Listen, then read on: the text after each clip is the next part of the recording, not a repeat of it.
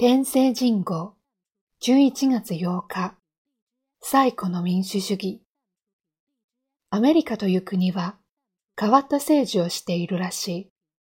そんな情報は江戸期の日本にも徐々に入っていた。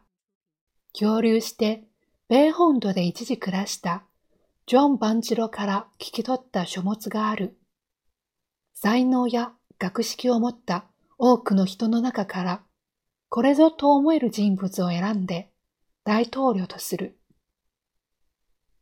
任期は4年だが、その人の徳が高く、政治力も抜群であるならば、任期を重ねてその職を続けることができる。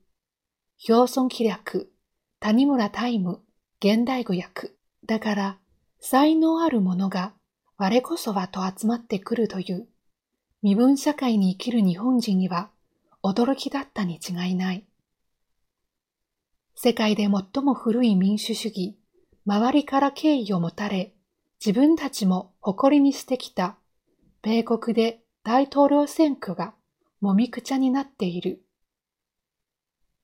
開票所の近くでトランプ支持者が集計の中止を求めて抗議し、バイデン支持者と罵り合う。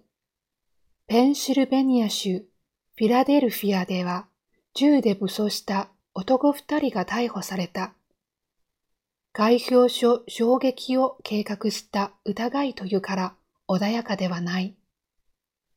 煽っているのはトランプ大統領その人だ。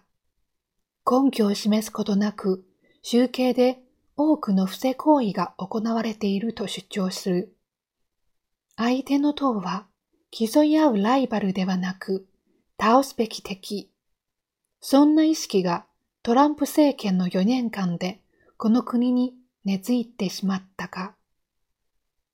大統領と同じ共和党の上院議員がすべての票を集計するのは民主主義の革新だとツイートしたという。そんな当たり前の発言が注目されるのが今の米国政治である。選挙後にどう立て直せるか、道は険しそうだ。